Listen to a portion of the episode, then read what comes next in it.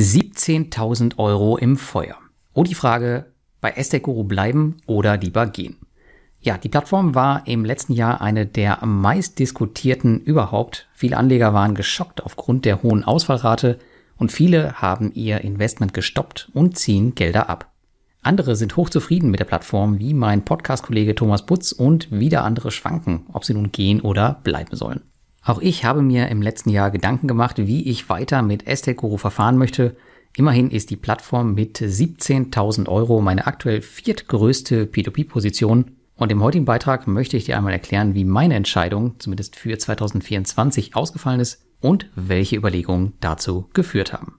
Schauen wir für eine erste Bestandsaufnahme zu Anfang in mein eigenes Portfolio. Denn auch das wurde nicht verschont. Wie du weißt, habe ich mich niemals darum gekümmert, welche Kredite ins Portfolio wandern. Und so habe ich natürlich auch einige Nieten kassiert.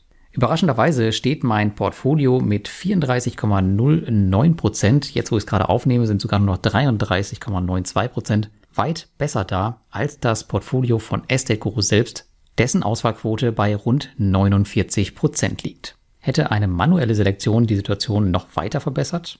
Ja, vielleicht, aber vielleicht auch nicht. Ich bin kein Immobilienexperte und deswegen habe ich das halt Estate Guru überlassen und das von Anfang an.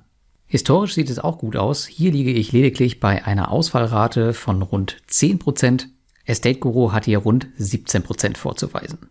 Die Rendite meines Investments liegt bei rund 8,41% Abschreibungen habe ich aufgrund der historischen Rückholungsperformance der Plattform bisher keine getätigt. Immerhin hat man in der Plattformgeschichte so gut wie keine Gelder verloren. Um ganz konkret zu sein, nur ca. 40.000 Euro oder in Prozent 0,01 Prozent des gesamten Portfolios. Um zu entscheiden, ob ich mit Estekuro weitermache oder nicht, habe ich versucht, bestimmte Annahmen zu treffen und diese für mich zu bewerten. Mein Portfolio wurde zwar von Ausfällen getroffen, aber weit weniger als der Durchschnitt. Von der Seite her sehe ich also eher weniger Sorgen, zumal sich die Situation aktuell auch verbessert und nicht weiter verschlechtert. Von meinen 17.000 investierten Euro befinden sich derzeit circa 10.000 im Zeitplan. Der Rest ist im Status Reservierung für neue Investments verspätet oder in Rückholung. Diese aktuell 10.000 Euro erwirtschaften mir monatlich solide Zinsen um die 100 Euro ohne sonderlich große Schwankungen. In den letzten Monaten habe ich mir ebenfalls einige Zinsen auszahlen lassen, was zu einem aktuellen Return on Investment von circa 12% führt. Derzeit habe ich die Auszahlung jedoch unterbrochen, da ich meinen Basisbestand erhöhen möchte, um die monatlichen Zinsen weiter zu stabilisieren und zu erhöhen. Ich plane jedoch diese im Laufe des Jahres wieder aufzunehmen, um weitere Schäfchen ins Trockene zu bringen. Kommen wir nun als nächstes zu meinen getätigten Annahmen für 2024, auf Basis derer ich meine Entscheidung getroffen habe. Die erste ist dabei ziemlich düster und wird nicht jedem gefallen. Es gab im letzten Jahr immer mal wieder vereinzelte Rückholungen. Das primäre Thema ist jedoch das Deutschland-Portfolio. Wenn hier etwas passieren würde, im positiven Sinne, würde sich die Situation in meinem und auch vielen anderen Portfolios merklich entspannen. Estate Guru hat die Schätzung auf neue positive Nachrichten hier bereits von Ende 2023 auf Mitte 2024 geschoben, im neuesten CEO-Brief druckste man aber wie gewohnt nur herum und verweist auf eine weiter schwierige Lage. Das zusammengenommen mit der wirtschaftlichen Situation im Bereich Deutschland-Immobilien sagte mir persönlich, dass wir auch 2024 hier nicht sonderlich viel, vielleicht sogar gar keine Bewegung sehen werden. In den anderen Ländern kann es natürlich besser aussehen, aber ich gehe hier vom schlimmsten Fall aus, nämlich dass ein Drittel meines Portfolios keine Erträge erwirtschaften wird. Das mag in einigen Portfolios natürlich schlimmer aussehen, bei mir wäre das verkraftbar, Rückholungen brauchen eben Zeit, besonders in Deutschland. Das war mir aber vor meinem Investment bei Guru vollkommen bewusst. Meine zweite Annahme ist, dass die Kreditselektion besser werden wird. Dies können wir bereits in den öffentlichen Statistiken sehen. 2023 ist die Auswahlquote dramatisch eingebrochen, was natürlich positiv für uns ist. Ich denke, dieser Trend wird sich fortsetzen, denn Guru darf sich hier keine großen Schnitzer mehr leisten. Aber nicht nur die Kreditselektion von Guru wird besser, auch meine eigene so ist mein letzter aktueller Ausfall im Portfolio schon mehr als drei Monate her.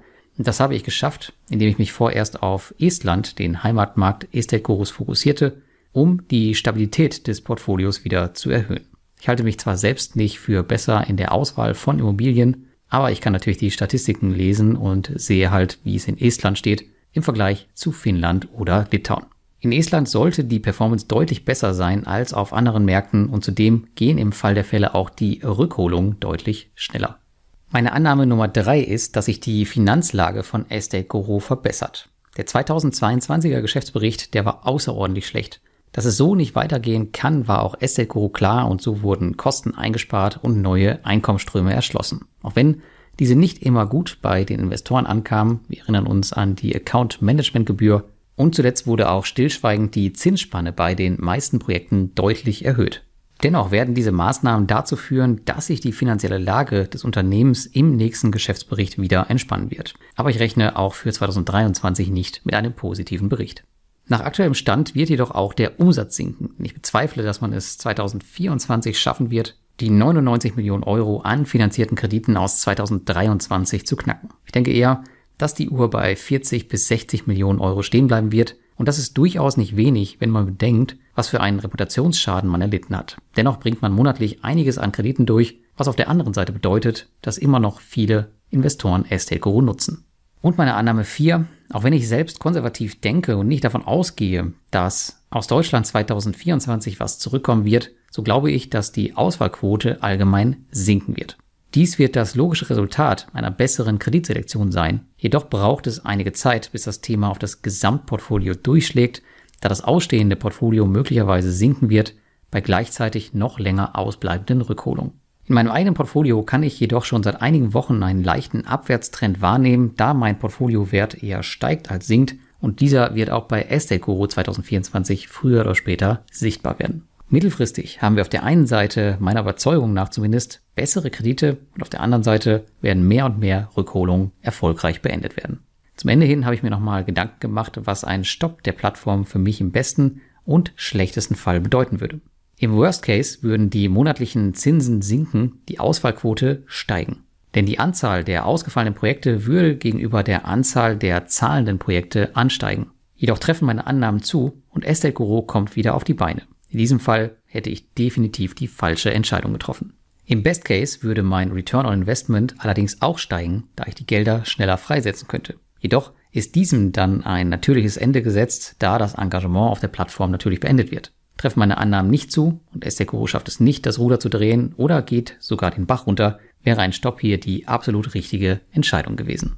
Nun schauen wir uns noch den besten und schlechtesten Fall an, wenn ich das Investment auf Estekuro fortsetzen würde. Im Best Case würde ein Weitermachen dazu führen, dass kontinuierlich weiter Zinsen fließen und ich mein Portfolio sogar weiter aufbauen kann. Wenn meine Annahmen zutreffen, wird der monatliche Cashflow zudem ansteigen, da mehr und mehr Projekte aus der Rückholung kommen und die Gelder wieder mitarbeiten werden. Der Worst Case würde bedeuten, dass meine Annahmen nicht zutreffen und die Lage sich verschlechtert und damit verschlechtern sich auch meine Ergebnisse. Kommt es ganz übel und ich würde die Plattform sogar verlieren, wären rund 12.000 Euro meines eigenen eingezahlten Geldes nach aktuellem Stand verloren. Beziehen wir dann den gesamten Cashflow meines P2P-Portfolios ein, bräuchte dieses rund vier bis sechs Monate, um sich von dem Verlust zu erholen. Kommen wir nun zu meiner Entscheidung.